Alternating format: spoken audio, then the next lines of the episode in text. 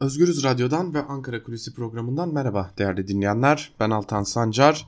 Bugün 22 Ekim Salı ve 22 Ekim Salı günü hafta içi her gün sabah saatlerinde olduğu gibi bugün de Ankara Kulisi programının ilk bölümünde Ankara'da konuşulanları, siyasetin gündemini ve tabii ki diplomasinin gündemini aktaracağız sizlere. İkinci bölümde ise her zaman olduğu gibi gazete manşetleri ve günün öne çıkan yorumlarıyla sizlerle olacağız ve güne haberdar olarak başlamanız için her gün olduğu gibi bugün de sizlerleyiz.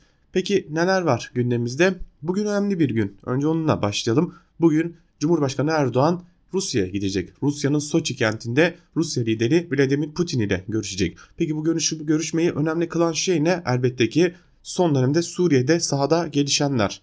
9 Ekim tarihinde Cumhurbaşkanı Erdoğan'ın talimatıyla bir harekat başlatılmıştı. Kuzey ve Doğu Suriye'ye yönelik ve bu harekata Barış Pınarı Harekatı denmişti. ABD çekilmiş ve Türkiye'nin birlikleri Türk Silahlı Kuvvetlerine ve Özgür Suriye ordusuna bağlı birlikler başta Tel Abyad ve Resul Ayn yani Grispi ve Serikani bölgelerine girmişlerdi. Özellikle Serikani bölgesinde çok yoğun çatışmalar yaşanmıştı.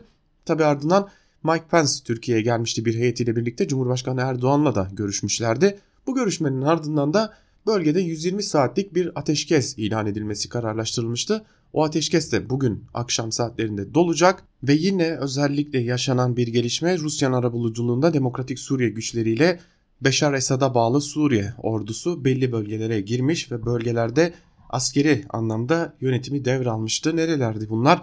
Rakka, Münbiç, Kobani, Kamışlo'nun kent merkezine yayılmak gibi sınır bölgelerinde ve yine tartışmalı bir bölge olan Münbiç'te kent, kentin yönetimini ele almışlardı. Daha doğrusu askeri olarak bu bölgeye giriş yapmışlardı. Bu konu önemliydi ve bu konu aynı zamanda Rusya'yı Suriye konusunda neredeyse tek söz sahibi ve en büyük söz sahibi haline getirmişti. Yine buna ek olarak bölgede İdlib konusu hala her ne kadar bölgede Türkiye'nin operasyonuyla birlikte gündemin Kuzey ve Doğu Suriye'ye kaymasına neden olsa da İdlib konusu önemli bir gündem maddesi olarak karşımızda duruyor. Ve tam da bugün de ateşkesin sona ermesine saatler kala Cumhurbaşkanı Erdoğan Rusya lideri Vladimir Putin ile bir görüşme gerçekleştiriyor. Bu çok önemli. Belli başlı talepler var. Tarafların birbirinden karşılıklı talepleri olacak. Muhtemeldir ki Rusya İdlib konusunu masaya getirecek ve yine Türkiye'nin operasyonunun sınırlarını çizecek belki de Vladimir Putin. Aynı zamanda buna ek olarak Türkiye'nin bir beklentisi var. Adana mütabakatının güncellenilmesi talepleri var. Rusya'dan da bu yönlü bir açıklama gelmişti. Adana mütabakatı nasıl güncellenebilir sorusuna ilişkin olarak önemli bir ihtimal üzerinde duruluyor. Henüz netleşmemiş bir ihtimale göre YPG'nin Adana mütabakatına eklenmesi söz konusu olabilir. PKK'nin adının geçtiği Adana mütabakatına YPG'nin eklenmesi söz konusu olabilir ki bu bambaşka bir durum ortaya çıkarabilir. Bu yönlü Ankara'dan zaten talepler bulunuyordu. Rusya da buna yeşil ışık yakan bir açıklama yaptı ve bugünkü görüşmede bu yönlü bir gelişmenin olabilmesi de mümkün görünüyor. Bu farklı bir aşamaya geçmek anlamına geliyor özellikle Kuzey ve Doğu Suriye'ye yönelik atılacak adımlarda. Ancak Demokratik Suriye güçlerinin bu Adana mütabakatına dahil edilip edilmeyeceği tartışmaları neredeyse kapsam dışında. Tabi öte yandan hala netleştirilmemiş bazı konular var. YPG ile ya da Demokratik Suriye güçleriyle Esad arasında ne gibi bir anlaşma yapıldı, geleceğe dair ne gibi bir çerçeve çizilecek ve bu çerçevenin kapsamında Demokratik Suriye güçleri ve bölgenin yani özerk yönetimin geleceğinin ne olacağı soruları da belki de bu toplantıda karara bağlanacak. Yani her ne kadar Amerika ile yapılan görüşmeler sonucunda bir ateşkes ortaya çıksa da özellikle Suriye'de Türkiye ne kadar kalacak, ne kadar derinliğe inecek, YPG ne olacak, Demokratik Suriye güçleri ne olacak gibi noktaların burada belli şekilde karara bağlanması bekleniyor. Elbette bu konuda Kürtlerin ne söyleyeceği de çok önemli. Kürtler özellikle kendilerine yönelik büyük bir uluslararası harekatın, komplonun geliştirildiği konusunda hem fikirler yalnız bırakıldıklarını, ortadan kaldırılmaya çalışıldıklarını, siyasi ve askeri olarak varlıklarının tamamen yok edilmeye çalışıldığına dair bir fikir sahibiler ve tam da bu nedenle sadece Batı'ya değil aynı zamanda Rusya'ya da büyük bir öfke duyuyorlar. İşte tam da bu konular bugün Rusya lideri Vladimir Putin ile yapılacak o görüşmenin ardından ortaya çıkacak tabloyla biraz daha netleşmiş olacak. Bugün gözler ağırlıklı olarak bu görüşmede olacak. Öte yandan Türkiye'nin iç politikasına yönelik de önemli ve dikkat çekici gelişmeler yaşanıyor. Özellikle Halkların Demokratik Partisi'ne yönelik bir müddet ara verilen operasyonlar özellikle de neredeyse operasyonun başlamasıyla birlikte ara verilen operasyonlar yeniden şiddet ve hız kazanmış durumdalar. HDP'nin özellikle operasyon döneminde binaların önünde dahi basın açıklaması yapılmasına izin ver, verilmiyordu. Şimdi gelinen aşamada bir de belediye başkanları görevden alınan veya görevden alınması kararlaştırılan belediye başkanları görevden alındıktan sonra bir de gözaltına alınmaya başlandı. Öyle görünüyor ki AKP içeride de milliyetçiliği kendine yeni bir koz haline getirmeye devam edecek ve böylelikle hem tabanını konsolide ederken hem de yaşanan çözülmenin önüne geçebilmek adına HDP'ye ve muhalefete yönelmeye devam edecek. Tabi HDP ve CHP açısından bu mesajlar nasıl yorumlanıyor derseniz bu önemli bir mesaj olarak görünüyor ve mesajın temelinde muhalefete verilen bir adada duramazsınız mesajının olduğu söyleniyor. Bu özellikle Cumhuriyet Halk Partisi'ne HDP ile yan yana durursan terörize olursun mesajı olarak yorumlanıyor. Henüz Cumhuriyet Halk Partisi'nin bu konuya ilişkin bir açıklama yok. Bu konuya ilişkin bir değerlendirme yok. Ancak İstanbul seçimlerinde bir araya gelişin nedenli tehlikeli olduğunu gören AKP bunun önünü alabilmek için aynı zamanda milliyetçi hamlelere girişmeye devam ediyor diyebiliriz. Türkiye siyaseti önümüzdeki günlerde de ısınmaya devam edecek.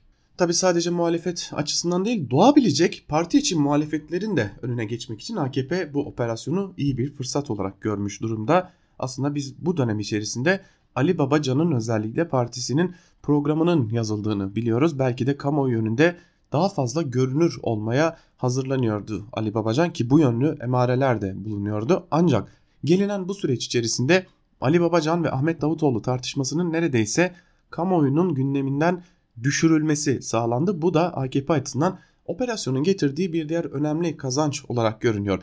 Ancak son birkaç gündür tekrarladığımız gibi AKP içerisinde hala yeterli değil tartışmaları önem kazanmış durumda. Bunun önem kazanmasının önemli bir nedeni olarak da önemli bir faktör olarak da ekonomik düzen gösteriliyor. Çünkü ekonomi tüm müdahalelere, tüm konulara rağmen hem gündemden düşmüyor hem toparlanmıyor.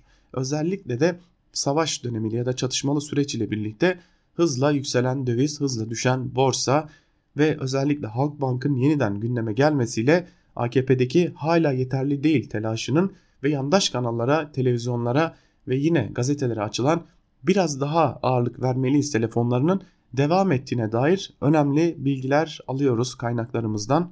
Türkiye'nin en sıcak sonbaharı demiştik yaz aylarında ve Eylül ayına girdiğimizde Türkiye'nin en sıcak sonbaharı başladı demiştik. Ekim ayında ise o sıcak sonbahar gayet kendini hissettirdi. Ancak o sıcak sonbaharın henüz sonuna gelmedik. Hala bir yanda Suriye ve diplomasi gündemi, bir yanda sahada bulunan askerler, öte yanda AKP içerisindeki çözülme, yine öte yanda muhalefete yönelik baskılar ve muhalefet e, partilerini ya da muhalefetin oluşturduğu ittifakı dağıtma çabaları devam ediyor Adalet ve Kalkınma Partisi'nin. Aslında bu süreç AKP açısından bir olmak ya da olmamak anlamına gelen bir süreç ifade ediyor ve bu süreçte AKP'nin her türlü sertliğe ve denemeye başvurabileceğini akıllarda bulundurmak gerekiyor ve buna yönelik de AKP içerisinden önemli bilgiler geldiğini de aktaralım. Ankara kulisini burada noktalayalım ancak hatırlattığımız gibi ve az önce de bahsettiğimiz gibi gözler bugün Rusya'da olacak. Erdoğan ve Putin görüşmesinde olacak. Bizler de Özgürüz Radyo olarak bu konuyu anı anına sizlerle paylaşmaya devam edeceğiz. Şimdilik küçük bir ara veriyoruz. O aranın ardından da Ankara Kulisi'nin ikinci bölümüyle gazete manşetleri ve günün öne çıkan yorumlarıyla karşınızda olmaya devam edeceğiz. Özgürüz Radyo'dan ayrılmayın. Şimdilik hoşçakalın. Ankara Kulisi'nin ikinci bölümüyle tekrar merhaba sevgili dinleyenler. Ben Altan Sancar. Programımızın ikinci bölümünde gazete manşetleri ve günün öne çıkan yorumlarıyla sizlerle olacağız. Ve ilk gazetemiz Evrensel Gazetesi olacak. Evrensel Gazetesi'nin manşetinde HDP siyaset, CHP'ye ihale yasak manşeti yer alıyor ve bu sözlerin ayrıntılarında ise şunlar kaydediliyor. Yerine kayyum atanan ve %62.93 oy oranıyla Diyarbakır Büyükşehir Belediyesi eş başkanı seçilen Selçuk Mızraklı, Bismil'de %71.43 oy oranıyla belediye eş başkanı seçilen Orhan Ayaz, Kayapınar'da %66.35 oy oranıyla seçilen belediye eş başkanı Keziban Yılmaz ile Kocaköy'de %61.67 oy oranıyla seçilen Rojda Nazler gözaltına alındı. İstanbul Büyükşehir Belediyesi Başkanlığı avukatları tarihi Haydarpaşa ve Sirkeci garlarına ait depo alanlarının ihalesinde usulsüzlük yapıldığı gerekçesiyle bölge idare mahkemesine dava açtı. Avukatlar daha sonra ihaleyi düzenleyen sorumlular hakkında suç duyurusunda bulundu. Suç duyurusuna destek veren yurttaşlar hak, hukuk, adalet, ihaleyi iptal et sloganıyla avukatlara destek verdi. Evet bir yanda ülkenin siyasi partileri arasındaki 3. büyük partinin belediye eş başkanları gözaltına alınıyor. Bir yanda tam 25 yıl aradan sonra yeniden sosyal demokratlara geçen il belediyesine, il büyükşehir belediyesine hele ki Türkiye'den bahsediyorsak İstanbul Büyükşehir Belediyesi gibi bir belediyeye neredeyse ihalelere girmeme hatta soluk almama gibi bir yasak getirilebiliyor. Tam anlamıyla neyin içerisinde olduğumuz veya neyle karşı karşıya olduğumuzu anlatan iki dikkat çekici konuydu bu. Evrensel Gazetesi'nden bir diğer habere geçelim. Moskova-Ankara arasında kritik görüşme başlıklı bir haber var. Bu haberin ayrıntılarında ise şu cümlelere yer veriliyor. Türkiye, ABD'nin vardığı anlaşma tartışılmaya devam ediyor. Cumhurbaşkanı Recep Tayyip Erdoğan bugün Soçi'de Rusya lideri Vladimir Putin ile bir araya geliyor. Erdoğan, Türkiye'nin Suriye'nin kuzeyinde güvenli bölge kurma talebini iletecek. Peki Rusya'nın yaklaşımı ne olacak? Rusya uzmanı Kerim Has, Putin'in Erdoğan'dan Esad ile ilişki kurmasını isteyeceğini, bunun için de ara buluculuk rolü oynamak isteyeceğini söyledi. Siyaset bilimci Erhan Keleşoğlu ise Rusya'nın Türkiye'nin operasyonun IŞİD'e karşı mücadeleyi zayıflattığı düşüncesinde olduğunu belirtti. Görüşmeden Türkiye'nin beklentisinin karşılanmayacağını da ifade etti deniyor bu haberin ayrıntılarında. Bir de dünyanın başka coğrafyalarında neler yaşanıyor sorusuna cevap olacak bir haber var yine Evrensel Gazetesi'nde. O haber ile devam edelim. Şili'den Lübnan'a halklar ayakta başlıklı bir haber ve haberin ayrıntıları şöyle. Latin Amerika ülkesi Şili'de ulaşım zammı protestolarıyla başlayan ancak polis şiddeti nedeniyle sosyal patlamaya dönüşen halk protestolarını ordunun sokağa inmesi, o hal ve sokağa çıkma yasağı da engelleyemedi. Ortak açıklama yapan çok sayıda sendika demokrasi yeniden tesis edilmez ve asker sokaktan çekilmezse 23 Ekim'de genel grev başlatacaklarını duyurdu. Hükümetin WhatsApp gibi uygulamalardan vergi alınmasını kararı üzerine sokağa çıkan Lübnanlılar kararı, kararın geri çekilmesine rağmen grev ve gösterilerin sürdürülmesini istiyor. Pazar günü meydanlara inenlerin sayısı 2 milyon aşarken halk rejimin devrilmesini istiyor sloganları yükseldi. Dün ise hükümet yöneticilerin maaşlarını %50 azaltan yeni paket açıklamak zorunda kaldı deniyor. Haberin ayrıntılarında evet küçücük bir zam nasıl bir toplumsal patlamayı tetikliyor iki ayrı ülkeden görüyoruz. Diyelim ve Yeni Yaşam gazetesine geçelim. Yeni Yaşam gazetesinin bugünkü manşetinde ise beyaz fosfor bulguları var sözleri yer alıyor. Haberin ayrıntıları ise şöyle. Türkiye ve bağlı güçlerin Kuzey ve Doğu Suriye'ye yönelik 9 Ekim'de başlattıkları operasyonda beyaz fosfor içeren silahlar kullandıkları iddiası dünya basının gündeminde. Konuyu dün baş yazısında İngiliz The Times gazetesi Kamışlı'ya sevk edilen hastaları inceleyen İranlı doktor Abbas Mansuran ile konuştu. Mansuran 15-20 arası hastada beyaz fosfor yanıkları tespit ettik dedi. Yine Times'a konuşan bir yetkili hiçbir şüphe yok beyaz fosfor kullanılmış vurgusu yaptı. The Times, kimyasal silahların yasaklanması örgütünün iddiaları acil şekilde araştırılması gerektiğini belirtti. Öte yandan tedavi için Federe Kürdistan'a götürülen Muhammed Hamid'i inceleyen uzmanlar da beyaz fosfor izine rastladı. Türkiye ise operasyona kimyasal silah kullandığını reddediyor diye bu haberin ayrıntılarını da aktaralım. Yine özellikle HDP'li seçilmişlere yönelik operasyona dair Yeni Yaşam gazetesinin sür manşetinde bir haber var. Onunla devam edelim. Kayyumcular hukuk tanımıyor başlıklı haberin ayrıntılarında şu cümlelere yer veriliyor. Hükümetin 31 Mart seçimlerinde alamadığı HDP'li belediyelere yönelik hukuksuz uygulamaları sürüyor. 19 Ağustos'ta görevden alınarak yerine kayyum atanan Diyarbakır Büyükşehir Belediyesi eş başkanı Selçuk Mızraklı dün evine yapılan polis baskınıyla gözaltına alındı. Aynı saatlerde Kayapınar Belediye Eş Başkanı Keziban Yılmaz, Bismil Belediye Eş Başkanı Orhan Ayaz, Kocaköy Belediye Eş Başkanı Rojda Nazlar ve iki belediye yöneticisiyle gözaltına alındı. Belediye binaları polis ablukasına alınırken binalarda arama yapıldı deniyor. Bu haberin ayrıntılarında da sevgili dinleyenler ve bir yandan ülkenin iç politikası bir yandan dış politikası aslında karşılıklı olarak önümüze serilmiş oluyor bu haber ile birlikte. Cumhuriyet Gazetesi ile devam edelim. Cumhuriyet Gazetesi'nin manşetinde Soçi öncesi derin mesaj sözleri yer alıyor ve ayrıntılar ise şöyle. Cumhurbaşkanı Erdoğan, Barış Pınarı'na verilen aranın son saatlerinde Rusya Devlet Başkanı Vladimir Putin ile bir araya geliyor. Görüşmede Erdoğan'ın Putin'le bir hal çaresini bulmamız lazım dediği güvenli bölge masada olacak. Putin'in de Şam ve Ankara'ya mesaj vermesi bekleniyor. Soçi öncesi kaçan IŞİD'leri işaret eden Rusya Savunma Bakanı Şoygu, teröristler tersine göçebilir. Nereye gideceklerini kimse bilmiyor. Bu derhal çözülmeli dedi. Dışişleri Bakanı Lavrov ise Ankara-Şam diyaloğunun Adana mütabakatına dayanması gerektiğini, görüşmeler sırasında mütabakatın değişebileceğini söyledi.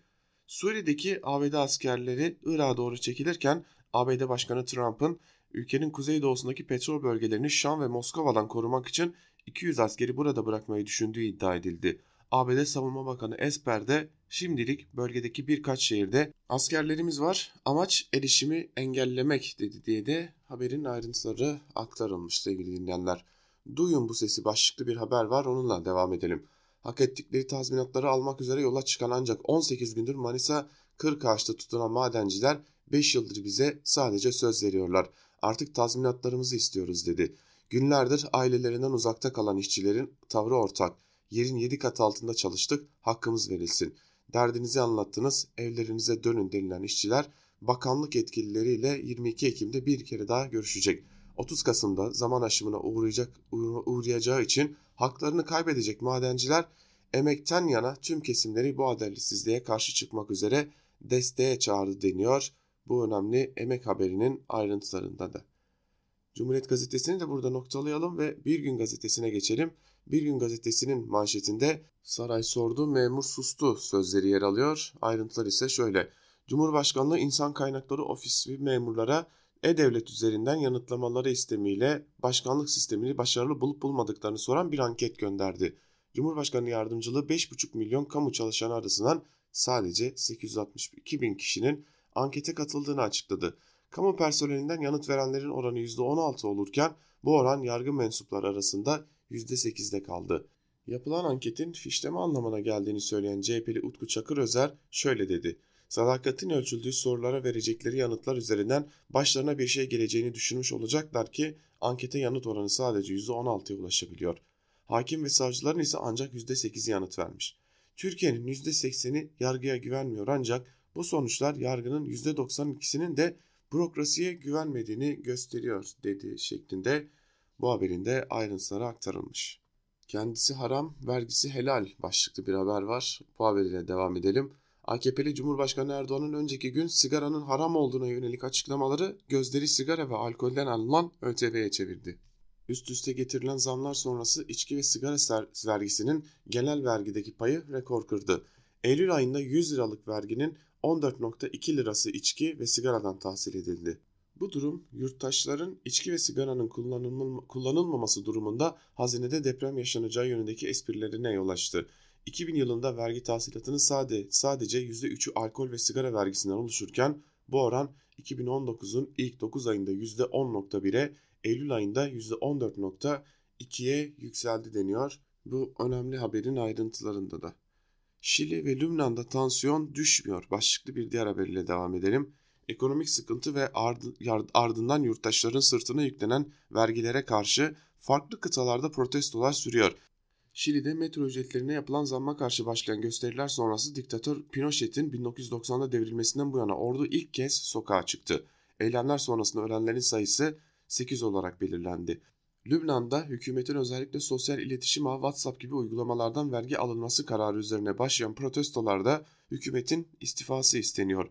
Lübnanlılar hükümetin yolsuzluk ve işsizlikle mücadele etmediğini, gelirlerinin doğru şekilde harcanmadığını öne sürüyor. Lübnan halkı tüm etnik unsurlarıyla da günlerdir sokakta bulunuyor şeklinde yurt dışından iki önemli noktadan haberin ayrıntıları da böyle aktarılmış. Emine Bulut'un katiline müebbet başlıklı bir haber var. Onu da aktaralım sizlere. Görüntüleriyle hafızalardan silinmeyecek Kırıkkale'deki Emine Bulut cinayeti davasında karar çıktı. İki ay önce eş, eski eşini kızının gözleri önünde öldüren Fedai Varan'a müebbet hapis cezası verildi. Sanık avukatının talep ettiği kravat indirimi tahrik indirimi uygulanmadı. Varan'ın adil yargılanmıyorum sözleri salonda gerilime yol açtı deniyor haberin ayrıntılarında ve aslında akıllara da şu soruyu getiriyor toplumda, kamuoyunda bu kadar tepki olmasaydı, o görüntüler ortaya çıkmasaydı yine bir kadın cinayetine bu ceza verilir miydi acaba? Sözcü gazetesiyle devam edelim. Hızlı tren gibi hızla yükseldi manşetiyle çıkan Sözcü gazetesinin manşetinin ayrıntılarında şu sözlere yer veriliyor. devlette liyakat yani görevin ehil kişilere verilmesi ilkesi ne yazık ki hep lafta kalıyor. İşte bir örnek. Abdullah Özcanlı ilahiyat mezunu. İBB'de mezbada işe başladı. Yıllarca çeşitli kademelerde görev yaptı. Son olarak 1 Ağustos'ta TCDD'ye açıktan memur olarak atandı. Özcanlı bu atamadan 6 gün sonra şube müdürü yapıldı. 19 Eylül'de ise trafik ve istasyonlar daire başkanı oldu. Hızlı tren başta olmak üzere tüm trenlerin trafiğinden sorumlu. Daha önce de hayvanat bahçesi müdürü TÜBİTAK'a, veteriner ise hukuk fakültesi dekanlığına atanmıştı deniyor haberin ayrıntılarında. Karar Gazetesi'ne geçelim. Karar Gazetesi 120 saatte 120 kilometre sözlerini manşetine taşımış ve ayrıntılarda şu sözlere yer vermiş. Beştepe mütabakatı kapsamında YPG'nin çekilmesi için tanınan 120 saatlik süre tükenirken kritik açıklama geldi. Güvenli bölge için Tel Abyad ile Resulayn arasında yaklaşık 3800 kilometre karelik alanı işaret eden güvenlik kaynakları ilk aşamanın 120 kilometre uzunluğunu kapsayacağını açıkladı. Sınır hattının diğer bölgeleri için de süreç Rusya ile görüşmelere kilitlendi. Çekilme için tanınan sürenin bugün saat 22'de dolacağını vurgulayan güvenlik kaynakları güvenli bölgenin 120 kilometre uzunluğunu kapsayacağını belirtti. Buna göre ilk aşama Talabiyat ve Resul Ayn arasını ifade eden 120, 120 kilometre ve 32 kilometre derinlikteki alandan oluşacak. Bu alanda YPG'nin lojistik hattının kalbindeki M4 karayolunun kontrolü de güçlendirilecek. Güvenli belge daha sonra 444 kilometreye uzatılacak denmiş. Haberin ayrıntılarında tabi Rusya ile görüşmeden bunu söyleyebilmek de Ahmet Davutoğlu'na yakınlığıyla bilinen Karar Gazetesi'nin işi olsa gerek değil. ABD konvoyuna PKK taşı başlıklı çok kısa bir haber var. Aslında bu e, hem Sözcü gazetesinde vardı. PKK'liler ABD konvoyuna taş attı diye. Pentagon'un açıklamasının ardından Suriye'deki üstlerinden çekilen ABD askerleri Irak'a giriş yaptı. Yüzlerce araçlı konvoyun Kamışlo'dan geçişi sırasında PKK-YPG yandaşlarının askeri araçları taşlama görüntüleri sosyal medyaya yansıdı deniyor. Aslında görüntülerde e, yaşı ilerlemiş kadınlar, erkekler, gençler e, bulunuyor ve herhangi birinin elinde ne bir silah ne de başka bir şey var. Belli ki ABD'nin kararından rahatsız olan bölgede yaşayan Kürtler ya da Araplar ya da Türkmenler her kim olursa olsun ancak e, söz gelimi Türkiye'deki medya hemen birilerini bir şekilde fişleyip bu şekilde kamuoyuna lanse edip diledikleri gibi algı yaratma peşinde oldukları için bu algı peşinde koşarken de hiçbir etiği dinlememeye devam ediyorlar. Biraz da yandaş gazetelere göz atalım. Milliyet ile başlayalım. Milliyet gazetesinin bugünkü manşetinde 22'de iş biter sözleri yer alıyor. Ayrıntılar ise şöyle.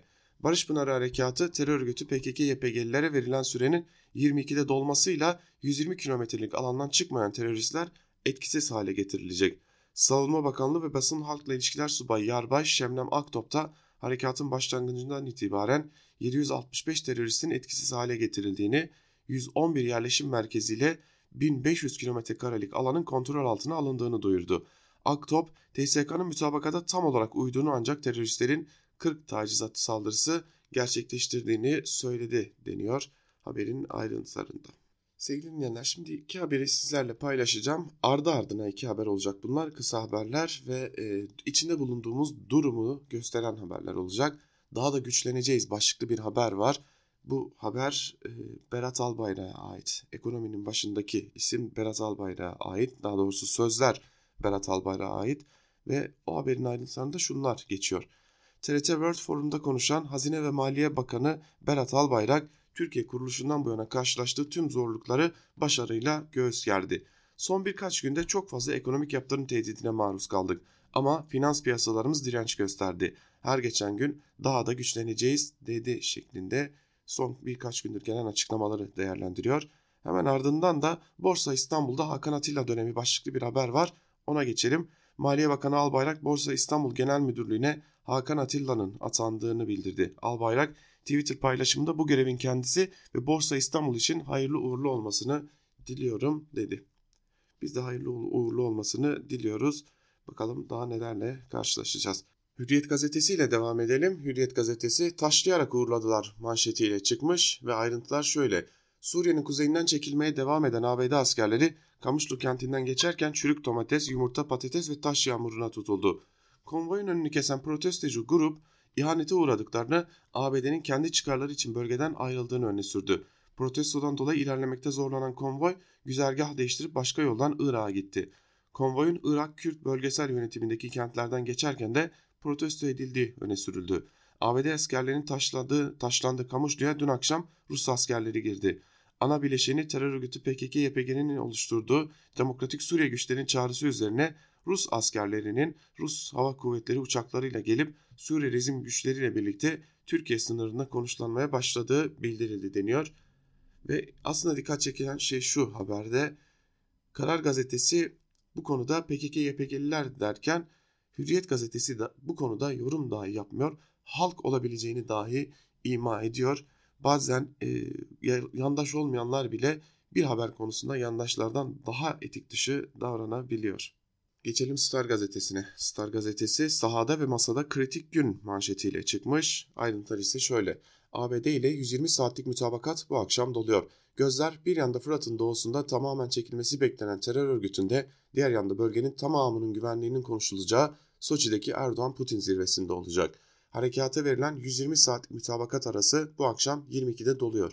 Terör örgütü dün, dün gün boyu Tel Aviv ve Resulayn'dan çekilmeyi sürdürdü. Ancak çekilirken çukur eylemlerinde olduğu gibi şehrin birçok noktasına el yapımı patlayıcılarla tuzaklar kuruldu. Ağır silahların teslimiyle ilgili konuda ise belirsizlik sürüyor. Türkiye çekilmeye temkinli yaklaşırken güvenli bölgeyle ilgili Soçi'de Başkan Erdoğan ve Putin arasındaki bugün kritik bir görüşme gerçekleştirilecek. İki lider, iki liderin buluşmasında rejim güçlerinin bulunduğu Münbiç, Aynel Arap ve İdlib'deki son durum ile 32'ye 444 kilometrelik güvenli bölgenin tamamının güvenliği ele alınacak denmiş haberin ayrıntılarında. Bir diğer haberle devam edelim. Yine Star gazetesinden küresel kurumlar yeniden yapılandırılmalı başlıklı haber. Başkan Erdoğan yeni dünya düzeninin sağlıksız ruh haline işaret ettiğini söyledi. Gelinen bu düzeni el birliğiyle değiştirelim çağrısı yaptı. Dünya beşten büyüktür diyoruz. Gelin BM başta olmak üzere küresel sistemin lokomotif kuruluşlarını yeniden yapılandıralım. Dünyayı beş daimi üyenin iki dudağı arasına mahkum etmek insani ve adil değildir. Yeni dünya düzenini adalet ve barış üzerine kuralım. Erdoğan, Barış Pınarı Harekatı'na karşı çıkan ülkelere de tepki gösterdi. Hani siz teröre karşıydınız, ne zamandan beri terör örgütüyle beraber hareket ediyorsunuz? YPG NATO'ya üye oldu da bizim mi haberimiz olmadı? Biz hiçbir zaman terör örgütleriyle masaya oturmadık diyor Cumhurbaşkanı Erdoğan. Sabah gazetesine geçelim. Sabah gazetesi eller titikte manşetiyle çıkmış. Ayrıntılar ise şöyle. Teröristlerin güvenli bölgeden çıkışı için süre bu gece 22'de doluyor. Tam çekilme olmazsa Mehmetçik Barış Harekatı'na kaldığı yerden devam edecek. Milli Savunma Bakanlığı bölgeden 125 aracın çıkışı yaptığını duyurdu. Bölgenin kırsal kesiminde kalan teröristlerin de 120 saatlik süre dolmadan ayrılması bekleniyor. TSK çekilmeyi adım adım izliyor. Bu gece saat 22'ye kadar bölgeyi terk etmeyen teröristler olursa Mehmetçik harekata kaldığı yerden yeniden başlayacak. Teröristlerin kaçarken bıraktığı mayın ve EYP'ler de birer birer imha ediliyor denmiş Sabah gazetesinin ayrıntılarında. Hızlıca bir manşet turu da yapalım sizlerle. Türkiye gazetesine bakalım. Suriye için karar günü manşetiyle çıkmış. Türkiye gazetesi. Bir diğer yandaş gazete Posta ise biz bu işe ne diyelim manşetiyle çıkmış. Doğru Haber gazetesinde Fırat'ın doğusu için kritik saatler sözleri yer alıyor. Güneş gazetesi haddini bil manşetiyle okurlarına ulaşırken Akşam gazetesi 7000 metreden İHA ile takip manşetini atmış. Bir diğer gazete Aydınlık'ta ise Putin'in ekonomi kurmayları Ankara'da manşetiyle okurlarının karşısına çıkmış. Yeni Şafak'a bakalım bir de. Yeni Şafak herkes 22'yi bekliyor manşetiyle çıkmış.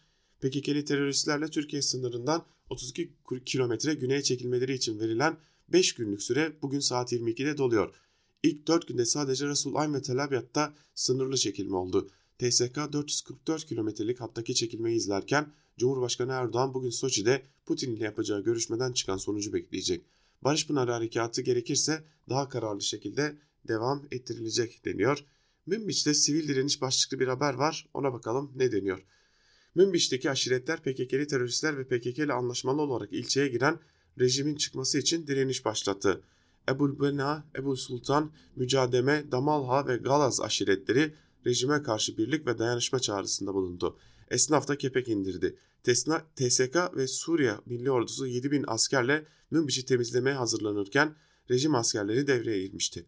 Halk ilçedeki kontrolü Suriye Milli Ordusu'nun ele almasını istiyor demiş. Adeta Yeni Şafak gazetesi muhabir gönderebilmiş gibi bir haber hazırlamış Münbiç ile ilgili ve biz de Yeni Şafak'ı da artık noktalayalım. Bir de Akit gazetesine göz atalım tabii ki. Akit'in manşetinde Batı Petrol için biz kardeşlerimiz için oradayız sözleri yer alıyor. Cumhurbaşkanı Erdoğan herkes Suriye'de, Irak'ta, Afganistan'da, Libya'da, Afrika'da, Balkanlarda başka niyetlerle at koşturuyor olabilir. Türkiye sadece kardeşleriyle olan kader birliği sebebiyle oradadır. Bu bir damla petrolü bir damla kandan değerli görenlerin asla anlamayacağı büyük bir erdemdir demiş Cumhurbaşkanı Erdoğan. Terör destekçisi HDP'li başkanlar gözaltına alındı başlıklı bir haber var. Terör soruşturması kapsamında görevden alınan Diyarbakır Büyükşehir Belediye Başkanı Adnan Selçuk Mızrak ile Kayapınar Belediye Başkanı Kezban Yılmaz ve Bismil Belediye Başkanı Orhan Ayaz gözaltına alındı. HDP'li Kocaköy Belediye Başkanı Rojda Nazlıel ise hakkında çıkarılan yakalama kararı sonrası düzenlenen operasyonda gözaltına alındı deniyor ve hakkında herhangi bir şu an itibariyle yargı kararı bulunmayan insanlara Karar Gazetesi terör sevici deveye devam ediyor. Evet, Akit gazetesiyle birlikte gazete manşetlerini noktalayalım ve köşe yazılarını geçelim. Günün öne çıkan yorumlarına hep birlikte bir göz atalım. İlk olarak Hürriyet gazetesinden Abdülkadir Selvi'nin Soçi'den ne bekleniyor, geri çekilmeden sonra ne olacak başlıklı yazısını sizlerle paylaşalım. ABD ile varılan 120 saatlik anlaşmanın ilk 48 saatinde sahada ciddi bir hareketlilik söz konusu değildi. Ama dünden itibaren geri çekilme başladı. Türkiye'nin güneyinden ziyade Haseki'ye doğru çekiliyorlar. Çıkışlarda askerlerimiz ve Suriye Milli Ordusu herhangi bir engel çıkarmadı. Çekildikleri araçların önemli bir kısmının gazete kağıtları ile kapatıldığı söyleniyor. O nedenle çekilen terörist sayısı tam olarak tespit edilemiyor. Ayrıca araçların içinin görünmemesi için alınan tedbirlerin bir kısmının yaralı teröristlerden kaynaklandığı söyleniyor. Çekilmenin asıl bugün hızlanması bekleniyor. Cumhurbaşkanı Erdoğan 120 saate uyulduğu takdirde ne, ne ala uyulmadığı takdirde 120 saat bittiği anda biz tekrar Barış Pınarı Harekatı'nı bırakılan yerden devam ettiririz demişti. Bunun bir blöf olmadığı artık anlaşılmıştır. Türkiye 22 Ekim saat 22'ye kadar operasyonları durdurdu. Ancak Amerikalılara saat 22.01 olduğunda içeride kalan terörist varsa etkisiz hale getiririz mesajı iletildi. Bugün 22 Ekim 2019. Bu tarihi bir yere kaydedin. Çünkü bugün Türkiye, ABD ve Rusya arasında çok önemli gelişmelere sahne olacak. Soçi'de Erdoğan-Putin zirvesinde ve 120 saatin sona ermesiyle birlikte Türkiye ile ABD arasında çok önemli bir trafik yaşanacak. Peki böylesine kritik bir süreçte Ankara'daki beklenti ne yönde? Bir kriz beklenmiyor. Önce ABD cephesine bakalım. 120 saatin sonunda çekilmenin tamamlanması bekleniyor. Bu durumda Türkiye Barış Pınarı Harekatı'nı bitirdiğini açıklayacak. ABD ile varılan mütabakatın 11. maddesine göre Türk askeri güvenli bölgede kalmaya devam edecek. Son bir soru. Peki 13 Kasım'daki Trump-Erdoğan görüşmesi gerçekleşecek mi? Çok olağanüstü bir durum yaşanmadığı takdirde %99.9 oranında bu görüşme gerçekleşecek. Rusya cephesine bakınca Soçi zirvesinden çok önemli sonuçlar bekleniyor. Türkiye ile Rusya Fırat'ın doğusunda Rusya ile rejimin kontrol ettiği bölgeyi ve Münbiç'i masaya yatıracaklar. Türkiye Suriye üniforması altında korunan bir YPG varlığı istemiyor. Putin'in buna imkan vermeyeceğine inanıyor. Putin Türkiye ile Suriye'yi yakınlaştırma peşinde. Türkiye ile Suriye arasında sınır güvenliğini kontrol eden bir mekanizmanın kurulmasını istiyor. Putin'in çabalarıyla Türkiye ile Suriye arasındaki duvarlar aşılıyor.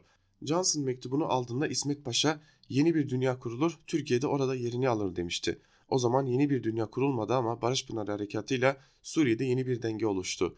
Türkiye'de ABD ve Rusya ile birlikte o dengeyi kuran ülkelerden biri oldu diyor Abdülkadir Selvi yazısının bir bölümünde aslında biraz da yandaşlığını konuşturuyor. Çünkü dengeyi bozan statüsünde şu an ve bu dengeyi bozan statüsünün bize karşılığı nasıl dönecek bunu da yakında göreceğiz. Bir diğer köşe yazısı ise sevgili dinleyenler Karar Gazetesi'nden İbrahim Kiras'a ait Suriye'nin kuzeyinde ABD ile Rusya anlaştı mı başlıklı yazının bir bölümünde Kiras şunlara yer veriyor. PKK'nin Kuzey Suriye'deki varlığını sınırlandırarak sınırımızın öbür yanında güvenli bölge oluşturmak amacıyla düzenlenen ve geçtiğimiz hafta Cumhurbaşkanı Erdoğan ile ABD Başkan Yardımcısı Pence arasında yapılan görüşmede kararlaştırıldığı üzere 120 saatliğine ara verilen Barış Pınarı Harekatı tam olarak sona erdi mi?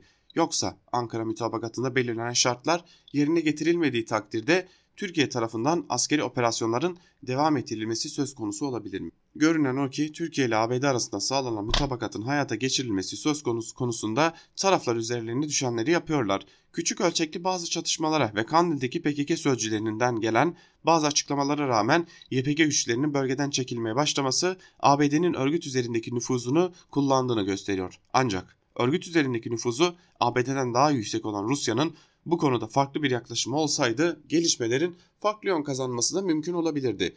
Bu bakımdan önce Cemil Bay'ın çekilmeyin çağrısı yapması, sonra ise çekilmenin başlaması Ankara'da PKK'den ziyade Moskova'nın güç gösterisi olarak değerlendirilmiş muhtemelen. Diğer yandan Soçi zirvesi öncesinde Ankara'daki güvenlik kaynaklarına atıfla açıklanan plana göre Türkiye'nin istediği veya kabul ettiği güvenli bölge Resulayn ve Tel Abyad hattındaki 120 kilometrelik genişlikteki bir alandan oluşacak. Ankara'nın daha önce bu harekatta hedefimiz İran sınırına kadar 444 kilometre güvenlik endişelerimizi ortadan kaldırmaktık şeklindeki açıklamalarına karşılık şimdi 120 kilometre genişliğinde bir alanın telaffuz edilmesinin anlamı sınırlarımızın güneyindeki YPG varlığının ortadan kalkmasının söz konusu olmayacağıdır.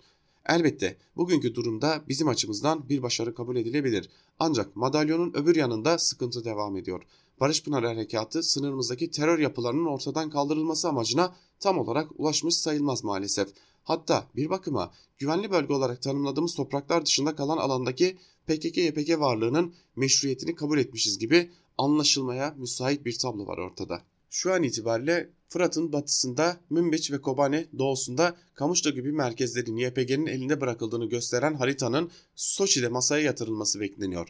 Moskova adı geçen yerlerin Şam rejiminin kontrolüne bırakılması karşılığında YPG'den temizlenmesine sıcak baktığı yönünde açıklamalar yapıyor gerçi ama Rusya'nın bir cebinden çıkanın diğer cebine konulacağı böylesi bir düzenlemenin ABD tarafından kabul göreceğini beklemekte zor olduğu için nihai ve kalıcı çözüme yaklaştığımızı söylemek abartı olur. Ancak atılmakta olan adımlar iddia edildiği şekilde Amerikan-Rus anlaşmasına istinat ediyorsa bu durum değişebilir tabii ki. Bizim için ise Suriye toprakları küresel güçlerin oyun alanı olduğu müddetçe sınır aşırı terör, terör tehditleri konusunda kendi başımıza bir çözüm geliştiremememiz her halükarda zor olacak diyor yazının bir bölümünde İbrahim Kiraz. Yine Karar Gazetesi ile devam edelim. Taha Akyol'a bakalım. Suriye'deki Rusya başlıklı bir yazı kalemi almış. Taha Akyol ve bir bölümünde şunları aktarıyor. Rusya ile önümüzdeki görüşmelerde şu soru var. Esad'la YPG'yi Rus şemsiyesi altında toplayan Moskova kazandı bu inisiyatifi nasıl kullanacak? Tabii ki öngörülebilir vadede Türkiye'yi rahatsız etmeyecek şekilde kullanacak. Ama uzun vadede bunu bilmiyoruz.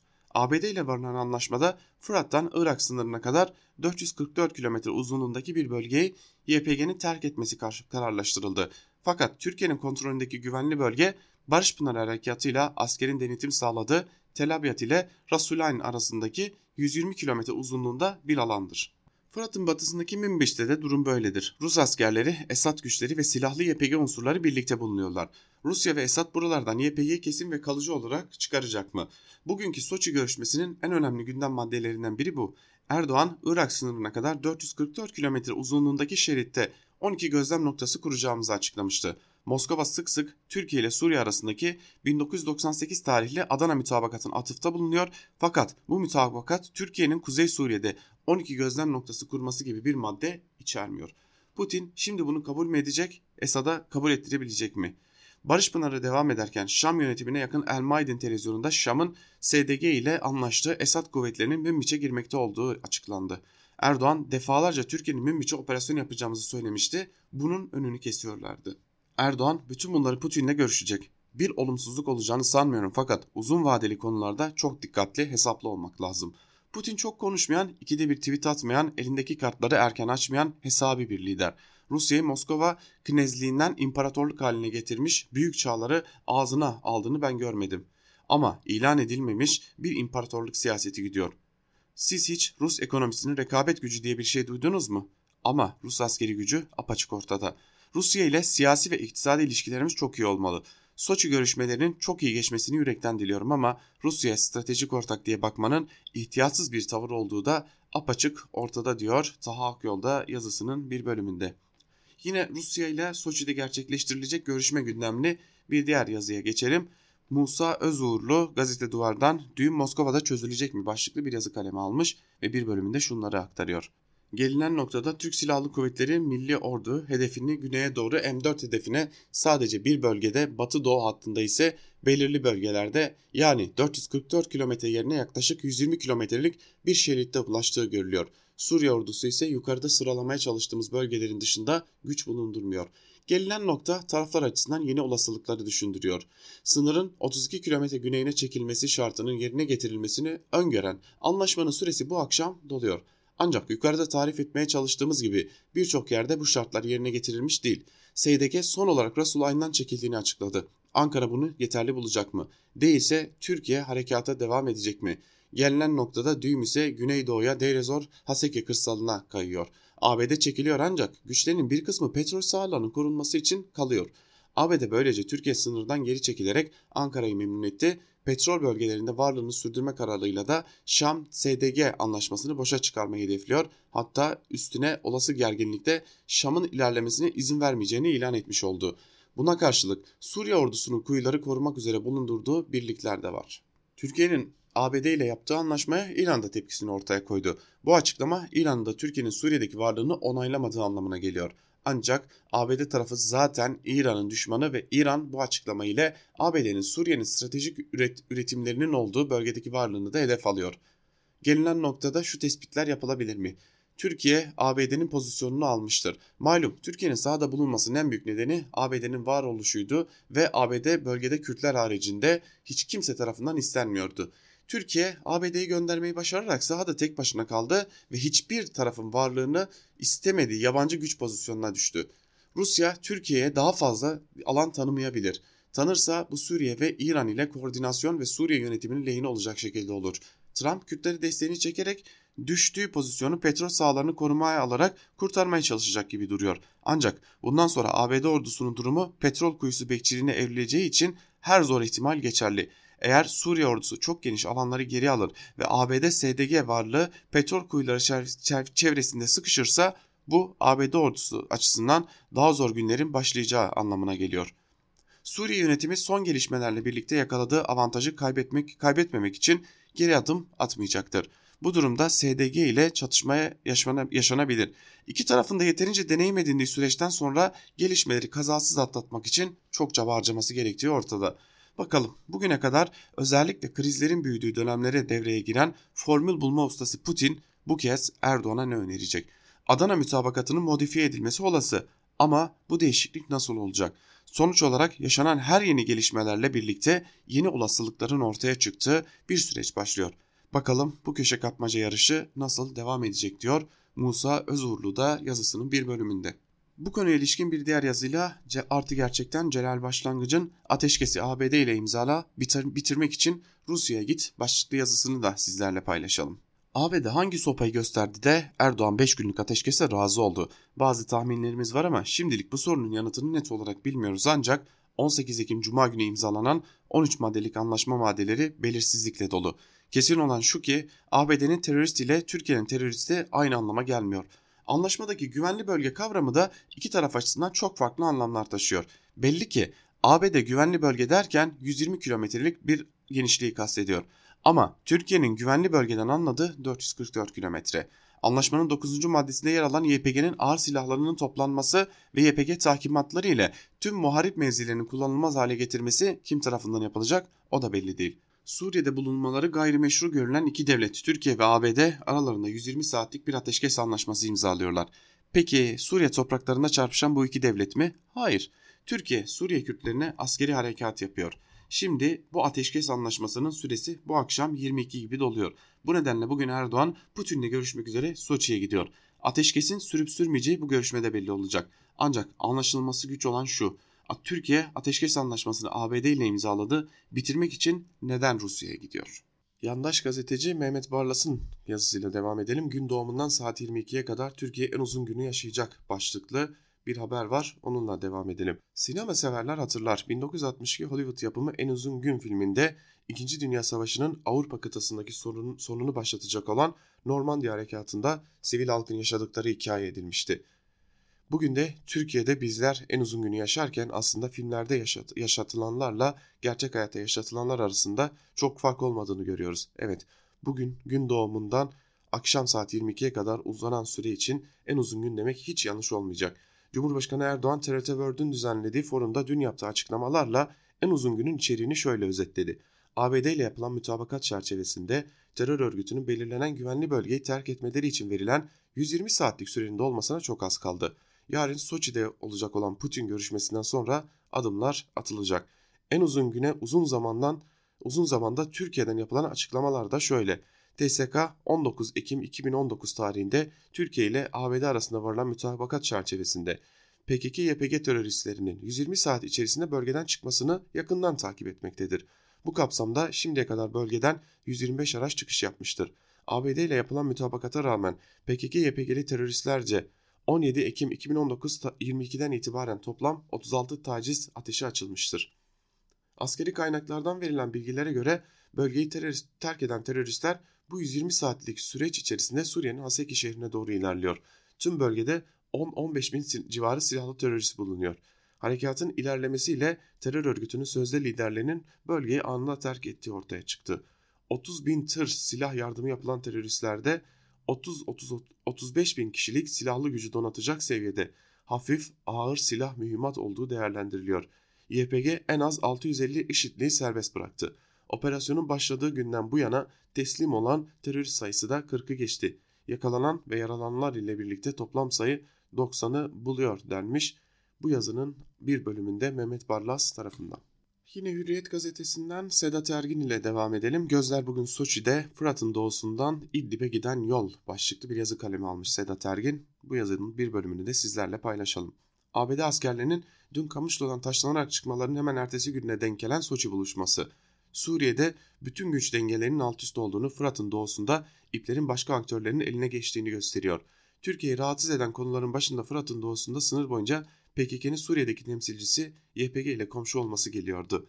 Ankara geçen haftaya kadar bu sıkıntılı meseleyi YPG'nin hamiliğini üstlenmiş olan ABD ile görüşmekteydi. Ankara yeni dönemde bu konuyu artık Rusya lideri Putin ve onun üzerinden Suriye'deki Esad rejimiyle müzakere etmek durumundadır. Bugünkü buluşma işte bu müzakere sürecinin başlama vuruşu olacaktır. Masanın üzerinde duran sorun değişmemiştir. Ancak sorun bu kez farklı muhataplarla görüşülecektir. Bölgede alan hakimiyeti Esad rejimine geçmekte olduğuna göre rejim kaçınılmaz olarak doğrudan ya da dolaylı bir şekilde Ankara'nın muhatabı konumuna gelmektedir. Bu görüşmelerde öncelikle bir çakışma meselesinin ortaya çıkmasını beklemeliyiz. Cumhurbaşkanı Erdoğan Karkamış'tan itibaren Irak'a kadar uzanan Fırat'ın doğusundaki yaklaşık 440 kilometrelik alanda Türkiye için bir güvenli bölge tesis etmeye çalışıyor. Bu geniş coğrafyanın Türkiye ile ABD'nin geçen haftaki mütabakatlarına konu olan Tel Abyad-Resulayn arasındaki 120 kilometrelik bölümü dışında kalan alanlarda yeni bir durum var. Sınırın bu alanlarında Rusya'nın ara buluculuğu çerçevesinde YPG'nin de talebiyle Esad rejimi yeniden, yeniden dönmektedir. Rejim ordusu 7 yıl aradan sonra bu coğrafyadaki yerleşim merkezlerine girerek Suriye Arap Cumhuriyeti bayrağını çekmişlerdir. Peki Erdoğan ne istiyor? Cumhurbaşkanı Soçi öncesi hedefini Rusya ile makul ve herkes tarafından kabul edilebilir bir uzlaşmaya varmak şeklinde duyurmuştu. Hedeflenen uzlaşının konuları arasında Erdoğan'ın ifadesiyle çakışan askeri faaliyetler ve İdlib'de yaşanan sıkıntılar yer alıyor. Erdoğan'ın uzlaşı için öne sürdüğü önemli koşul şu. Bir tek şartımız rejimin bulunduğu yerlerde YPG-PKK'nin tamamen temizlenmesidir. Cumhurbaşkanı son günlerde YPG çıkarıldığı takdirde bazı merkezlerde rejim güçlerinin girmesiyle bir meselesi olmayacağını belirttiği açıklamalara da açıklamalarda dikkat çekicidir. Yeter ki terör örgütlerinden buralar temizlensin ve bizim buralarda kalmak gibi bir derdimiz yine yok diye konuşuyor Erdoğan. Bu açıklamaların belirgin bir esneklik taşıdığı aşikardır. Bugünkü buluşmanın en kritik sorusu Esad rejiminin kontrolüne geçen bölgelerden YPG'nin çıkartılması talebi karşısında Putin'in Erdoğan'a nasıl bir yanıt vereceğidir. Buradaki potansiyel bir sorun Rusya ve Esad rejiminin şu an YPG ile ciddi bir müzakere süreci içinde olmalarıdır. YPG ile rejimin arasını bulan zaten Rusya'nın kendisidir. Uzunca bir zamandır Rusya'nın da dahil olduğu görüşmelerde YPG silahlı unsurlarının rejim ordusuna eklemlenmesi formülü üzerinde durulduğu da bir sır değil. Çakışmanın yanında bir de çatışma meselesi var. Kabul edelim ki Rusya'nın Suriye'ye ilişkin pozisyonları ile Türkiye'nin pozisyonları arasında bir dizi, bir dizi çatışan nokta bulunuyor. Rusya, Türkiye'nin güvenlik kaygılarına anlayışla yaklaşmakla birlikte Esad rejiminin egemenliğini Fırat'ın doğusundaki bütün topraklara yaymasını savunuyor. Kuvvetli bir vurguyla hem de. Bu tutumun Ankara'nın Fırat'ın doğusunda bir güvenli bölge kurma tasavvuru ile çatıştığı aşikar diyor Sedat Ergin yazısının bir bölümünde. Biz de Sedat Ergin'in yazısı ile birlikte Ankara kulisini burada noktalayalım. Günün ilerleyen saatlerinde gelişmeler yaşandıkça Özgürüz Radyo'da karşınızda olmaya ve gelişmeleri sizlere aktarmaya devam edeceğiz. Bizden şimdilik bu kadar. Özgürüz Radyo'dan ayrılmayın. Hoşçakalın.